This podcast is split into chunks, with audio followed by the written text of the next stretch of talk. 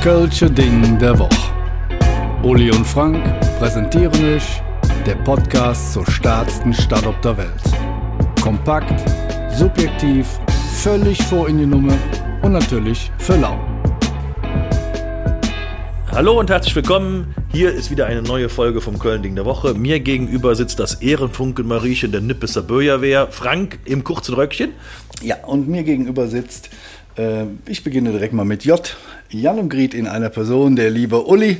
Und wenn ihr die Folge Jan und Griet über Jan von Wert hören wollt, dann hört doch bitte bei uns in die alten Folgen rein, weil da haben wir das in epischer Länge für euch zusammengefasst. Immerhin ist Jan und Ried nach dem Prinzenpaar die zweitwichtigsten Persönlichkeiten hier in der Stadt im Fastelorfen. Das sind auch jedes Jahr ein anderes Pärchen. Und wenn die dann um die Ecke kommen und sagen, Jan, wäret hätt je wuss und Ried, wäret hätt je don, wissen alle Kölschen Bescheid. J wie Jecke. Der Jeck ist der Narr. Manche Menschen erleben an Karneval eine echte Mutation. Das ganze Jahr übel, schlechte Laune, sauertöpfig durch die Welt laufen, nur am Rummeckern und am Motzen. Aber sobald sie die Mütze auf haben und äh, Karnevalsverein ruft, ähm, dann sind die auf einmal der größte Jeck und Narr, den man überhaupt kennt. Letztendlich kann man zusammenfassen, der Jeck blieb Jeck, auch wenn er mal nicht so Jeck ist. Schön gesagt. K wie Kamelle. Damit sind natürlich nicht nur Kamelle im engeren Wortsinn, also Bonbons gemeint, sondern alles, das ganze Zeug, was an Rosenmontag oder den ganzen anderen Karnevalszügen auch und das Volk gebracht wird. Und äh, wenn ihr Kamelle haben wollt, gibt's eigentlich nur eine Möglichkeit. Stellt euch an den Zugweg und schreit euch die Seele aus dem Leib. K wie Kölsch. Kann man nichts weiter zu sagen, ist halt einfach lecker. K wie Kostüm ist natürlich ganz entscheidend im Fastelovend. Also ohne Kostüm braucht ihr nicht vor die Tür zu gehen und wundert euch bitte nicht, wenn ihr morgens zum Bäcker geht, an Viva Fastelovend, eine Giraffe hinter euch steht und Biene Maya vor euch. Das ist normal. Das ist kein Zeichen für Besorgnis. Es gibt eine Ausnahme, wenn ihr zu einer Karnevalssitzung geht, die als Galasitzung tituliert wird. Da gibt's schon mal den dezenten Hinweis, im Abendgarderobe wird gebeten. Mein Tipp, nicht hingehen. Falls ihr doch aus äh, gesellschaftlichen Zwängen oder wirtschaftlichen Erwägungen dahin müsst, hinein ins kleine Schwarz oder in den Anzug, ähm, dann geht's vielleicht. Ansonsten lasst die Finger davon. Kavi Kranz, also elf Kölsch. Wenn ihr mit mehreren Menschen unterwegs seid und in der Kneipe, dann könnt ihr natürlich für euch einen Kölsch bestellen. Dann seid ihr aber geizig oder hatte eine Iel in der Tasche, wie man so schön sagt. Am besten, ihr bestellt gleich einen ganzen Kranz. Der Profi bestellt einen doppelten Kranz, aber wir wollen es nicht übertreiben. Also einfach in die Kneipe rein und zum Wirt, dummens eine Kranz, da weiß jeder Bescheid und gibt lecker Kölsch. Gavi Kretzie. Das gibt's in zwei verschiedenen Ausprägungen. Fangen wir erstmal mit dem Kretzie als Lied an. Das Lied ist also so irgendwie entstanden aus dem mittelalterlichen Bänkelgesang. Es ist eine ganz einfache Melodie, meistens drei, vier Akkorde. Und dieses Lied erzählt dann eine Geschichte. Es ist also irgendwie so eine, so ein Schwank, der mit so ein bisschen Musik, also in so einer Art Sprechgesang vorgetragen wird. Das Kretze war eigentlich Dude. Und dann kamen solche Menschen wie Vicky Junggeburt, Martin Jobs, J.P. Weber oder auch der Philipp Oebel und haben dann die Krätzchen wieder ausgepackt und zu einem neuen, echten Format entwickelt. Und wenn ich an den begnadeten Günter Schwanenberg hier aus Zollstock denke, der kann nicht nur hervorragend diese Krätzchen vortragen, sondern der kennt die auch alle, die uralten Dinger, ordnet die historisch ein und erklärt die Hintergründe, sogar die einzelnen Begriffe, die da verwendet werden. Das, ja, du bist dran. Also, Komm, ich ja, ja. Das, die zweite Bedeutung von Krätzie ist die Mütz. Es gibt, äh, das ist ein ganz besonders wichtiges Statussymbol auch bei den Karnevalisten, nämlich je nachdem, welche Mütz du anhast. Und ein Krätzie in Kölle ist so das Schiffchen, sagt man auch dazu. Das ist natürlich in den Farben des Vereins äh, ge- gehalten und äh, je nach äh, Portemonnaie des Trägers und des Karnevalsvereins aufwendig bestickt und ist eigentlich so der, ja, der, der, der, der, der, das Ausweichmützchen, wenn es mal ein bisschen zu warm ist, wenn man nicht immer diese riesen Karnevalsmütze mit Bommeln, Perlen und Gedöns anziehen will. L wie lachende Köln Arena. Das ist eine echte Besonderheit. Rund 10.000 Besucher bei den bis zu 15 Veranstaltungen pro Session äh, macht die äh, lachende Köln Arena zu einem Schwergewicht in den Sitzungen. Hier tritt alles auf, was nicht früh genug auf die Bäume gekommen ist. Also alle Top-Bands, alle Redner etc., alle Chors kommen rein, alle Gruppen. Äh, also wie gesagt, alles. Eine echte Besonderheit ist, ihr dürft eure eigenen Speisen und Getränke selber mitbringen. Ihr könnt natürlich da auch ein Fässchen kaufen, ist ein bisschen teurer, aber ihr könnt das auf jeden Fall machen. Früher waren die Veranstaltungen in der alten Sporthalle, wer sich da noch daran erinnern kann, und als es noch kein Internet gab, da haben die Leute original eine ganze Nacht vor der Vorverkaufsstelle kampiert und haben darauf gehofft, noch eine Karte zu kriegen. Ehrlicherweise war die Party, glaube ich, für die schöner, die drei Tage dazu kampieren, als die eigentliche Veranstaltung. Wie Lappenclown oder wie der Kölsche sät, B wie Plutemann. Das ist das ultimative Karnevalskostüm. Man nimmt einfach einen alten Schlafanzug oder einen alten Anzug und näht da ganz viele kleine Läppchen drauf, da das Ding am Ende ganz, ganz bunt ist. Die liegen dann so ein bisschen übereinander. Ist auch ein hervorragendes Kostüm für den Karneval Drusse, also Viva Fassolaufen, Drusse, Ruse, Mondach und so jetzt, ne? Der kleine Haken an diesem Kostüm ist, gehst in eine Kneipe rein, wo sowieso die Luft schon steht und das Wasser an den Wänden runterläuft, läuft auch an dir runter. Wenn du da nicht ganz schnell intensivst dir Kölsch zuführst, dehydrierst du in wenigen Sekunden und äh, stirbst den einfachen Hitzetod. Ist das äh, richtig, dass das Richterfenster im Dom eine Hommage an den Lappenclown ist? Das hat ein gewisser Kölnlotz in seinem Blog mal so geschrieben. Fand ich ganz lustig. Ja, ist es nicht so, ist egal. Elvi Literat, das ist die heimliche Macht im Sitzungskarneval. Er wirkt unscheinbar im Hintergrund und zieht alle Fäden um sage ich mal, die Sitzungen möglichst gut zu besetzen. Ähm, sage ich mal, die Mafia des Karnevals, so nennen die sich, glaube ich, nicht selber, aber wird so genannt, ist der Literatenstammtisch. Dort werden die, machen die besten äh, Redner und Bands, sage ich mal, ich will nicht sagen gehandelt, aber hm, da doch, äh, ja, werden die gehandelt, okay, dann werden die dort gehandelt. Gut. Elvi Losmer Singe. Das ist Karneval in Rheinkultur. Ein schönen Gruß an das ganze Team von Losmer Singe. Die haben eine sensationelle Erfindung gemacht, so einfach wie genial. Es hat angefangen 1999, 2000 der Session. Georg Hinz hatte seine Freunde von JWD eingeladen, wollte mit denen Karneval feiern, wollte die aber nicht einfach so in die Kneipen reinlassen, ohne dass die zumindest die wichtigsten Lieder kennen. Also hat er sich die Texte besorgt, ausgedruckt und in der Küche haben die zusammen geübt. Dann haben die sich überlegt, ach, das ist eigentlich ganz lustig, sind mit einer CD und den Texten einfach in ihre Stammkneipe Lapidarium hier am Eilstein gegangen, haben dann da einfach gesagt, Wirt, schmeiß mal die CD rauf und haben angefangen zu singen. Und seitdem gibt es Losmer Singe. Man kann eindeutig sagen, Losmer Singe ist die größte Karnevalsveranstaltung, die wir hier in Köln haben. Ich weiß gar nicht, auf wie viele Veranstaltungen die mittlerweile kommen. Ich schätze mal 60, 70 Abende Losmer Singe.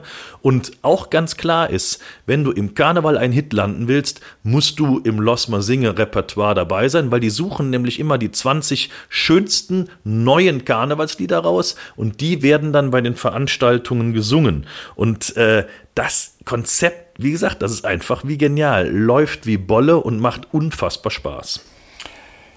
M wie Motto.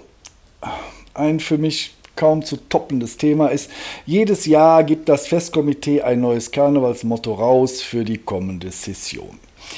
Ähm, dabei gab es echte Stilblüten wie Rosen, Tulpen und Narzissen. Das Leben könnte so schön sein. 1970 war das, das hat sich noch nicht mal gereimt.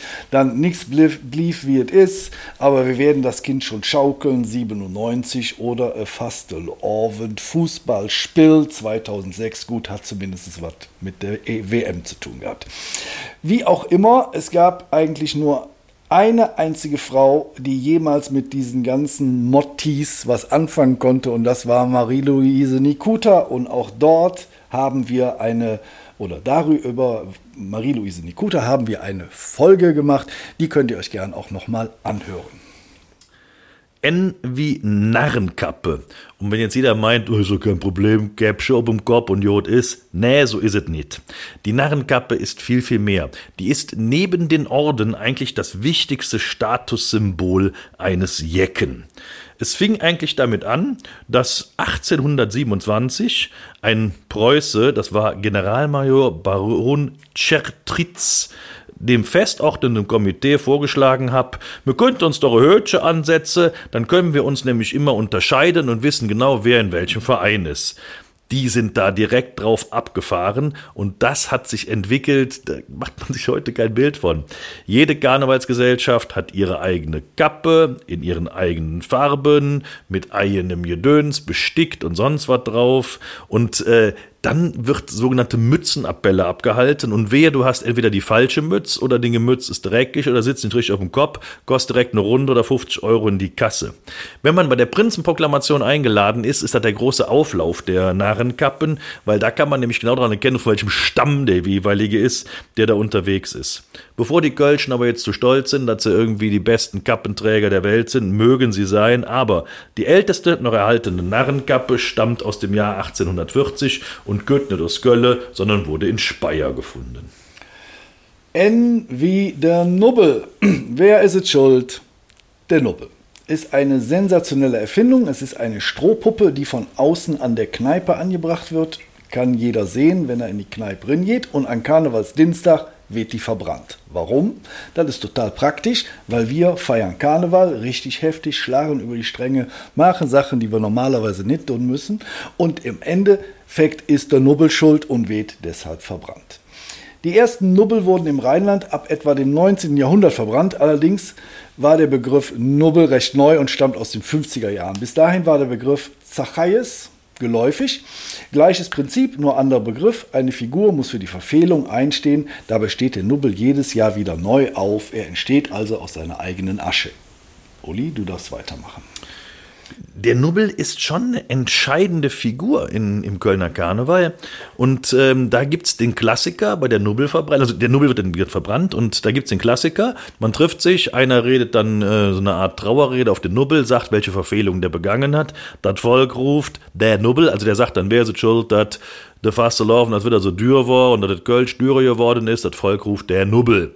Kann man machen, ist auch ganz lustig. Wenn man das dritte, vierte Mal gemacht hat, jeder das so. Es gibt andere Möglichkeiten, den Nubbel zu zelebrieren. Besonders schön ist das in der Südstadt. Vom Philos treffen sich die, die intellektuellen Südstadtjecken und da kommt dann Pfarrer Mörter von der Lutherkirche, der hat auch seinen eigenen Organisten dabei, der hat seine eigene Orgel aus so einem kleinen LKW dabei. Und dann halten die auch die entsprechende Rede auf den Nubbel. Allerdings wird der Nubbel dann nicht für die Verfehlung gesehen, sondern der Nubbel ist das letzte Stück Rebellion, was in uns allen drin ist. Der kämpft für für gegen, gegen, der kämpft gegen Rassismus, der kämpft gegen den Hass, der kämpft für Toleranz. Und dann wird der Nudel auch verbrannt. Und aber anders als woanders wird dann diese Asche in kleine Säckchen abgefüllt, an große Heliumballons gebunden und dann steigen die hoch. Diese Säckchen werden vorher leicht perforiert, die Asche rieselt ganz leicht raus und dann ist das der Geist der Rebellion, der auf die ganze Stadt heruntersegelt. Und äh, mit bisschen Hoffnung steht der Wind dann äh, südlich. Dann kann nämlich der Nubbel auch seine Kraft entfalten, insbesondere über die Nobelviertel Marienburg und Hahnwald. Ein bisschen anderer Weg geht der Bürgerverein Raderberg und Tal im Kölner Süden, da wo der Uli herkommt. Bereits weit vor Karneval verteilt der Verein im ganzen Viertel sogenannte Sündenkarten. Darauf können die Jecken ihre individuellen Sünden eintragen und an die Pinnwand, den Beistuhl in der Vedelskneipe hängen. Am Karnevalsdienstag treffen sich dann die besten Ökumene der evangelischen katholischen Pfarrer äh, mit den Jecken. Gemeinsam zitieren und bewerten, vergeben sie, die beiden Geistlichen, die schönsten Sünden, bevor sie verbrannt werden. Ist auch schön, ne? Also wird öffentlich deine Sünde wird vorgelesen mhm. sozusagen, also anonym will ich mal schwer hoffen, ne? Also, also nicht hier der Job, der läuft immer nackig durch die Straße oder so. Ne? Also da machen die da nicht. Gleiches Prinzip wie beim, äh, beim Nubbel. Auch hier ist der Sünder somit befreit von der Sündenlast und kann unbeschwert weiterfeiern. Und wer hat diese Form der Nubbelverbrennung erfunden? Es kann nur einen geben. Ja, ich will es gar nicht weiter aus. Es kann nur der Uli gewesen sein. Oh, wie Orden. Das Schlimmste, was dir im Karneval passieren kann, du hast kein Mütz an, Jod, aber noch schlimmer ist ein nackter Hals kein einziger Orden dran. Also, das ist so dermaßen wichtig, scheppernde Blechorden um den Hals zu haben, dass man im Karneval ansonsten nichts zählt. Wir haben dazu eine eigene Folge gemacht, hört da gerne mal rein in die Ordensfolge. So, O wie Ornat, das kann man wunderbar, ähm, sag ich mal, etwas fein aussprechen, Ornat, da kann man aber auch Ornat zu sagen. Ein Ornat ist ein festlicher Amtstracht und wird zum Beispiel vom Papst oder von Königin getragen. In Köln haben wir schon lange keine Könige mehr, ja, deshalb tragen unsere ganz besonderen Herrscher, das Dreigestirn, diese Ornate. Im Gegensatz zu einer Verkleidung, zum Beispiel als Clown oder Pirat oder wie auch immer, wird der Träger des Ornats zu dieser Figur. Deswegen sind die Gewänder des Dreigestirns bis zur Proklamation nur Kostüme und wenn sie denn dann nach der Proklamation angezogen werden, sind sie Ornate. Ja, da, auch schön, ne? oder? P wie Pät. Naja, ein Pät ist ein Pferd. Und äh, jetzt geht's drum, dass alle, die auf es braucht, dumm stehen, sagen, ein Rosenmontagszug ohne Pät es nicht. Es laufen im Rosenmontagszug ungefähr 300 Tiere mit. Jetzt mal ganz klar Stellung bezogen hier. Ich halte das für hochnotgradigen Schwachsinn, diese armen Tiere in den Rosenmontagszug einzusetzen. Das mag vielleicht noch vor 100 Jahren so gewesen sein, als es noch keine Trecker gab und man die Waren irgendwie ziehen musste. Das sehe ich ja noch halbwegs ein. Heute sind das arme Kreaturen, die nachweislich, zumindest früher, auch mit Medikamenten ruhig gestellt werden, damit die überhaupt diesen Zug über, überstehen.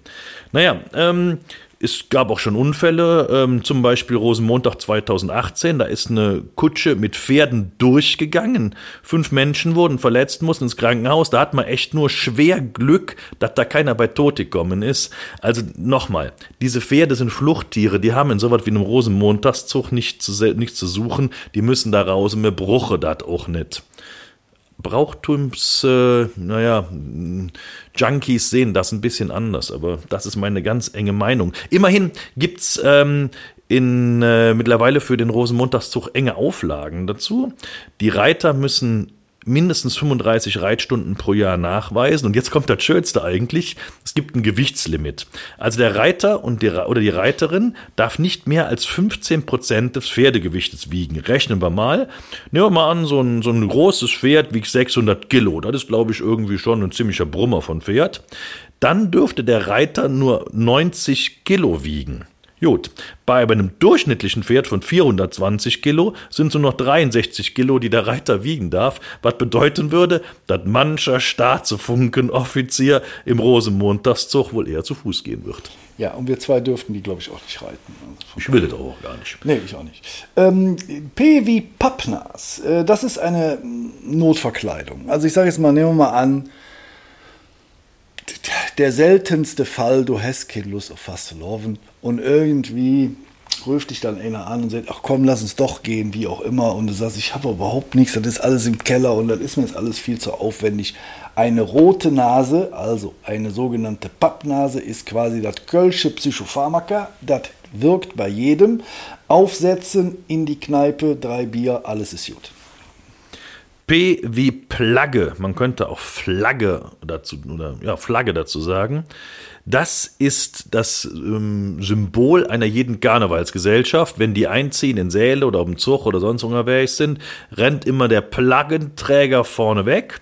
Und das ist, äh, naja, schon was, schon was Besonderes, weil diese Plagge ist die Identität einer solchen Karnevalsgesellschaft. Und wenn man mal gewesen ist bei der Karnevalsmesse im Kölner Dom, da gibt's dann, keine Ahnung, 50 Plaggen, die dann da einziehen. Und das ist schon ein beeindruckendes Bild.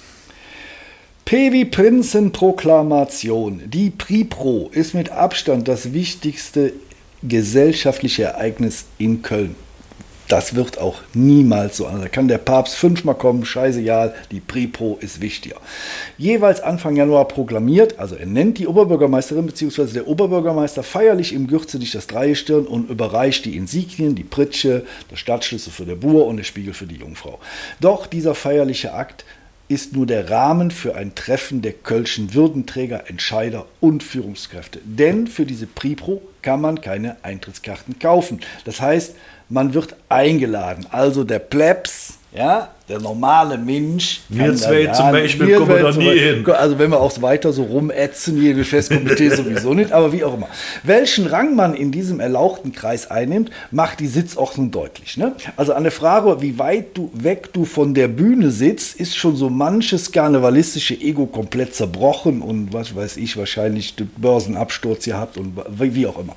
Was aber spätestens nach der Hälfte der Veranstaltung auch völlig egal ist, weil dann stunden nämlich alle in der Theke und trinken sich ihr Bier, weil sie keinen Bock haben auf der Suche wegen. Um es mit den Worten von Volker Weininger, der Sitzungspräsident, zu sagen, auf der Pripro werden mehr Geschäfte gemacht als in vier Wochen Hannover Messe. Und wer hier ohne Baugenehmigung rausgeht, ist selber schuld. Sehr schön gesagt. R wie Rakete. Also normalerweise gibt es nach den Darbietungen immer wohlwollenden Applaus und auch noch dreimal Gölle Alaf und noch ein Ching Bum. Wenn allerdings der Sitzungspräsident eine Rakete ausruft, dann ist das eine ganz besondere Darbietung, passiert vielleicht zwei, dreimal maximal pro Sitzung und dann geht das wie folgt. Erst wird laut geklatscht, dann wird mit den Füßen getrampelt und Kommando 3 heißt dann lautes Pfeifen und dann haben wir die glücklichsten Bühnenkünstler, die man sich vorstellen kann. RW Ratsbläser. Im Jahr 1954 äh, gegründet gehören die Ratsbläser zu den besten Bläserensembles Kölns. Übrigens suchen die Nachwuchs. Wer also eine Treut festhalten kann. ich wollte gerade was anderes sagen. Äh, soll sich bitte bei den Ratsbläsern melden. Wenn diese Truppe in ihren traditionellen Kostümen mit Blechhelmen etc. loslegt, dann ist richtig die Party am Gange. Und auch die offiziellen Anlässe wie bei der Prinzenprogrammation oder bei der Eröffnung der Rosenmontagszug spielen die Ratsbläser die Eröffnungsfanfare. Und was haben wir da schon aufgenommen? Unseren Gölschen Podcast-Tag. Genau, da waren wir nämlich zu Gast bei den Ratsbläsern und durften die heiligen Hallen betreten und haben dort unsere Gemeinschaftsfolge aufgenommen. Nochmal einen schönen Gruß an Ulrich Veit und Co. Habt dann sehr schön für uns gemacht. Ja, vielen Dank. R wie Rosemondagszug, das ist natürlich das absolute Highlight in Gölle. Nur mal so ein paar Zahlen euch um die Ohren gehauen. Eine Million Zuschauer, 12.000 Teilnehmer, 80 Kapellen, 250 Wagen und Kutschen und insgesamt werden 300 Tonnen Kamelle und 300.000 Strüße und das Volk gebracht. Übrigens, äh, Fun Fact am Rande, der Rosenmontagszug ist länger als der Zugweg. Das heißt, wenn die ersten angekommen sind, sind die letzten noch ja nicht losgegangen. Das ist schon sehr erstaunlich, was da auf die, auf die Strecke gebracht wird. Kleiner Tipp von mir. Man kann es auch etwas kleiner, gemütlicher und vielleicht mit ein bisschen mehr Hetzern, wenn man sich in die Vororte oder in die Fädels begibt und da einfach mal sich diese Züge anguckt. Die sind übrigens auch alle dankbar für Zuschauer, weil die rennen nämlich alle nur zu den großen Zügen. Ja, zumal du bei den kleinen Fädelszügen, da kannst du zumindest noch was sehen, weil du kannst ja mittlerweile am Rosenmontag, so gibt es ja kaum noch Plätze, wo man, sag ich mal, frei stehen nee, kann. Nee, du stehst ne? in achter Reihe. Ja, ja, wenn, wenn, du überhaupt was siehst, weil sonst sind das ja nur noch Waren und was weiß ich, musst du Karten kaufen etc. So, S wie Schabau. Der Schabau ist eine Schnaps, der bleibt eine Schnaps und ist mehr oder minder lecker, wie auch immer. Passt auf, nicht zu viele Schabaus, dann liegt er nämlich schneller in der Sod, als er gucken könnt. Tee wie Trömmelchen. Und wenn ein Trömmelchen geht, da stehen wir all parat und wir trecken durch die Stadt und jeder hätte gesagt, Äh, Kölle, Alaf. Alaf, Und äh, der Trömmelchen ist eine kleine Trommel und die gibt den Takt vor im Karneval, ähnlich wie die dicke Trommel, unverzichtbar. Der Tusch die ist die Rettung für jeden Redner. Beim Tusch lachen selbst die Besucher einer Sitzung, die keinen Witz verstanden haben oder kurz mal weggenickt sind. Und umgekehrt rettet der Tusch auch den größten Witz, Rohrkrepierer, beim Tä Tä Tä Tä wird gelacht, basta.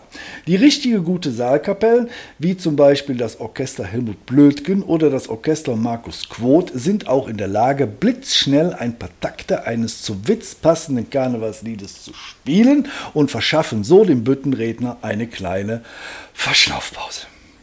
W wie Wagenengel. Wenn dann die ganzen Züge hier laufen, nicht nur der Göllner Rosenmontagszug, sondern auch die ganzen Vorortzüge, dann ist es Vorschrift, dass an jeder Achse ein Mensch aufpasst, dass da nichts passiert. Also jetzt nehmen wir mal einen normalen Trecker, der hat schon mal zwei Achsen und dann kommt hinten noch mindestens ein Hänger mit zwei Achsen, macht dann schon mal vier Achsen. Das heißt, da müssen schon mal auf jeder Seite dann äh, Wagenengel laufen. Du kommst auf acht Wagenengel. Das sind die Menschen, die einfach nur aufpassen, dass keine Panzer drunter kommen, damit nichts passiert.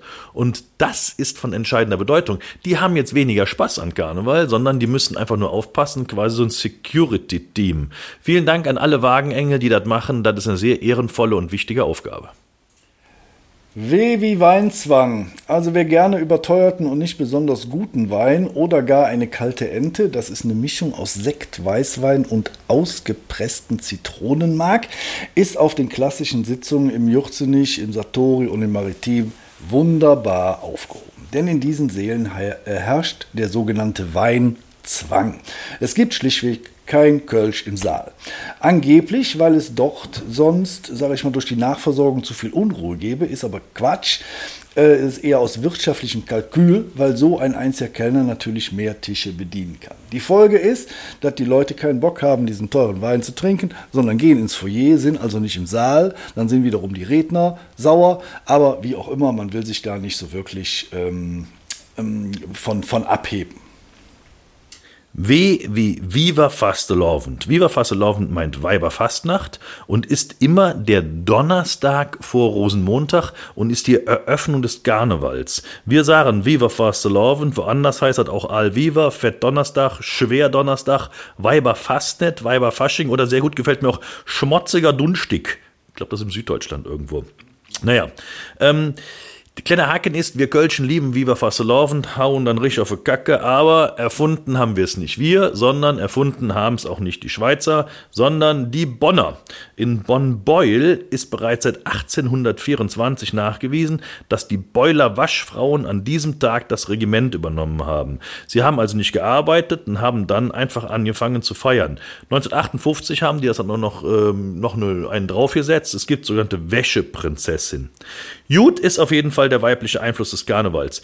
Der offizielle Karneval ist doch immerhin noch sehr stark männlich. Und deswegen haben die Boiler-Waschfrauen recht, wenn die sagen, Frauen, wie wär's mit etwas mehr Weiber-Fastnacht-Power im Alltag? Die Männer könnten es gut brauchen, da schließe ich mich an. Und hier noch der große Appell im Sinne von Frauenpower an das Festkomitee. Springt über euren Schatten. Lasst endlich mal ein weibliches Dreigestirn an die Macht. Ihr werdet überrascht sein, wie gut die Frauen das können. Sage ich euch jetzt schon. XYZ haben wir uns wirklich Mühe gegeben, wir haben aber nichts gefunden. Nee, definitiv nichts. Nee. Dementsprechend würden wir diese Folge jetzt schließen und nochmal darauf hinweisen, dass wir auch dankenswerterweise eine Kooperation mit der Altstadtwelle haben und jeden Donnerstag nach dem Kölsch Club um 21 Uhr auf der Kölsch, äh, in der Altstadtwelle zu hören sind. Auf www.altstadtwelle.de. Vielen Dank, Madet Jod, viel Freude im Fastelovend, Alaf und Ching Bum. Alaf. Vielen Dank fürs Zuhören. Und da wir natürlich absolut davon ausgehen, dass euch der Podcast gefallen hat, folgt ihr jetzt natürlich auch bei Spotify und zusätzlich noch auf der Webseite des Köln-Lotsen, köln-lotse.de oder bei dem ganzen Social-Media-Gedöns, Instagram, Facebook und wie sie alle heißen, überall einfach Köln-Lotse gucken, dann findet ihr uns.